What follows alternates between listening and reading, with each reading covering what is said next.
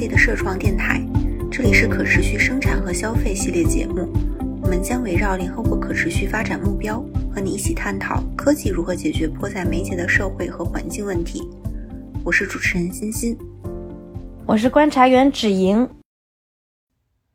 之前我们一直讨论未来食物是什么，怎么吃，怎么做。但在食品经历千辛万苦呈现到我们面前时，其实还遗漏了其中非常重要的一环——食品回收。试想，如果我们在每一个环节，从食品设计、生产、加工到溯源，都认真把好了关，然而在最后，我们餐桌上剩余的食物就直接被扔进垃圾桶、埋入土地，甚至焚烧处理。那么之前所有环节中所做的努力，在一定程度上其实都是付之东流的。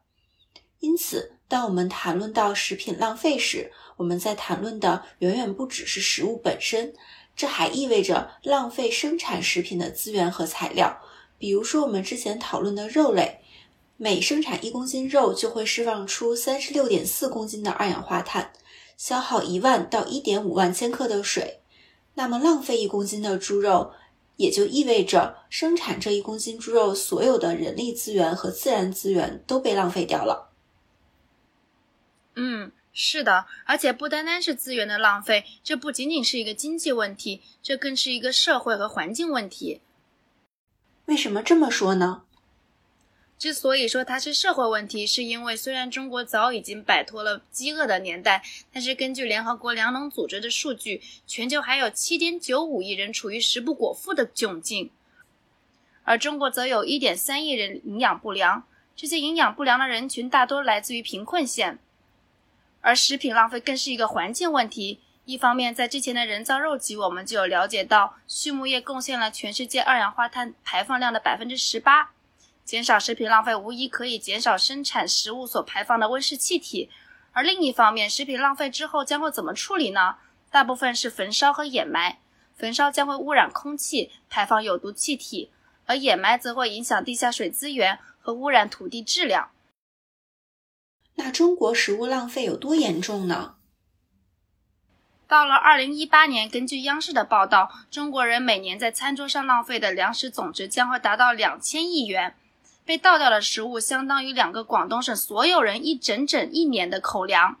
从全世界的范围来看，根据联合国粮农组织的数据显示，中国每年的食品浪费占世界的三分之一。而主要的浪费渠道可以简单的分为两个部分：对公，则是餐馆和超市的采购；以及对私，则是我们个人的消费，比如说买菜呀、外卖等。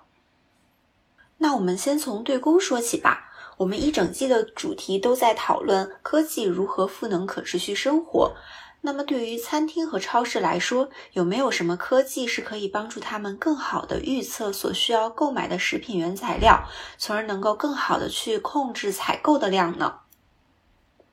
对于餐厅而言，创业公司 Vino Solution 和 Leanpad 开发的 APP 可以让餐厅管理员通过手机相机记录、跟踪，并且计算食品浪费的数量，从而更好的减降低食品浪费。Leanpad APP 甚至可以识别出食品浪费的原因，比如说这是通过客户吃剩的呢，还是因为厨房备菜过多，还是由于食品采购的问题。对于超市而言，我们在盒马生鲜就可以看到，当食品临近过期的时候，超市可以通过降价，尽可能的鼓励消费者购买，从而减少在超市端的浪费。但大部分的降价都是人工贴标签的，而会造成来不及给所有临近过期的食物贴标签，或者是降价不够及时。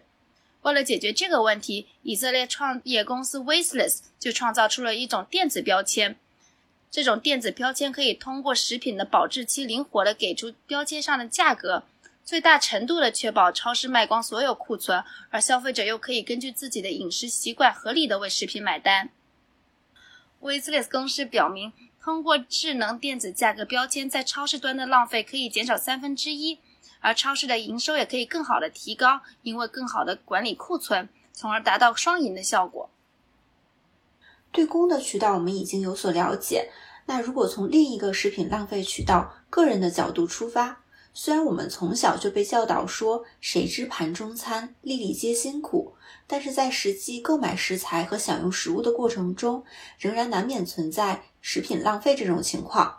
这时候的浪费有可能是由于薅多了羊毛买多了食品，也有可能是由于食品本身不够好吃，还有可能是由于冰箱保鲜能力较差等各种问题导致的。芷莹，从我们个人的角度出发，你有没有什么建议可以和大家一起分享的呢？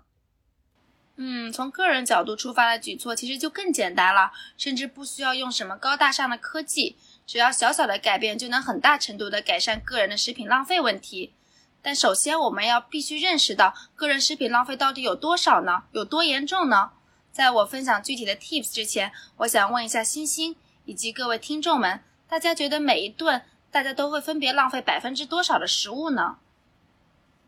嗯，我的话感觉浪费的并不多，大概有百分之五的样子。比如说会剩下一些葱姜蒜、辣椒等配料，或者说偶尔还会有一些西红柿炒蛋里面放多了的西红柿。哼，根据西班牙全球消费者协会的调查，全球消费者预估自己浪费量大概在百分之四左右，但实质上我们至少浪费了百分之十八。数据证明，人群对于食品浪费的态度与其经济条件有很大的关系。随着经济条件的改善，我们对食品品质要求越来越高。一六年，俄亥俄州立大学的一项研究表示，百分之六十的人承认会为了新鲜而丢弃还能够吃的食物是可以接受的，而收入水平越高的人群则更加倾向的去选择这种新鲜的食物，从而丢弃食物。哇，还真的是没有想到消费者日常会浪费这么多的粮食，突然有点为自己的钱包感到心疼。如果能够节约粮食，其实不单单是可以为社会和环境做出贡献，对于个人来说也是可以省钱的呀。所以，芷莹，快分享几个有效节约粮食的 tips 吧。嗯，我会从三个角度来分享给大家一些 tips：买菜、储存和点餐。从买菜入手，欣欣，你有没有试过？很多情况下，当我们购物的时候，并没有想好自己要买什么，在超市走马观花一圈之后，发现很多瓜果、蔬菜、零食在诱人的打折，然后果断的把这些打折的食物放进了购物车里，但最后发现来不及吃，食物就坏掉了。哎，还真有，比如说每次盒马先生九点之后的打折，我只要路过的话，就会去买买买扫购。但最后，因为扫购的有些食物保质期确实比较临近，他们可能是没有办法躲过被扔掉的命运的。嗯，所以从买菜这个角度出发，当我们购物食品的时候，一定要客观了解到自己的需求和度量。我建议的话是最好写一个购物清单，虽然偶尔也可以允许自己稍微放纵一下，买一些别的食物，但有一个购物清单可以更好的限制我们掉入薅羊毛买买买的陷阱。而且也可以在指定的消费清单的时候，合理的衡量自己的饭量。另外，从储存的角度出发，冰箱的温度在一到五摄氏度是最能保鲜的。而且我们要明确的区分什么是放进冰冻的，什么是放进速冻的，从而确保食品在最好的保鲜状态。而最后在点单的策略呢，则是我们应该适量的点单，不够再点，而不是突然一下子就点了一桌子特别好吃的饭菜，但是最后发现所有的饭菜都还没来得及吃。就扔掉了。哎，我觉得这是一个很好的建议。说到点餐，芷英，你有没有一种感觉，就是有时候看到很多好吃的，就每样都想尝一口，都想点到，而且也会想着说，万一最后吃不了，其实还是可以打包带走的呀，感觉也并不会浪费很多食物的样子。嗯，打包确实可以一定程度上减少食品的浪费，但很多情况下，打包食品都成了延缓丢弃食物。当我们放进冰箱的时候，食品变质的时候，又会沦为了食品浪费的命运。嗯，确实是有这种情况发生。我想这也是为什么大家会低估自己食品浪费的量，因为延迟浪费会容易让我们忽略这部分食品浪费，也在一定程度上会舒缓对食品浪费的内疚感。